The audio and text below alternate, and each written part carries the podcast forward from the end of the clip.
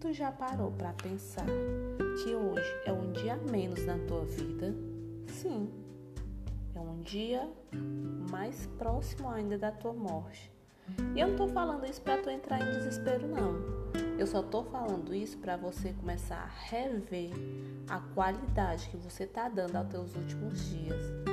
Só para você entender como é que funciona e o que realmente para você é prioridade hoje.